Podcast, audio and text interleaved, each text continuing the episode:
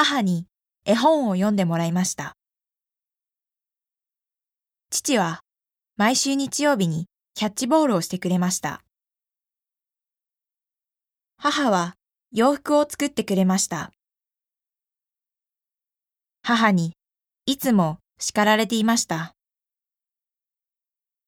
いつも兄にお菓子を取られていました。ピアノを習わされていました。毎日練習させられていました。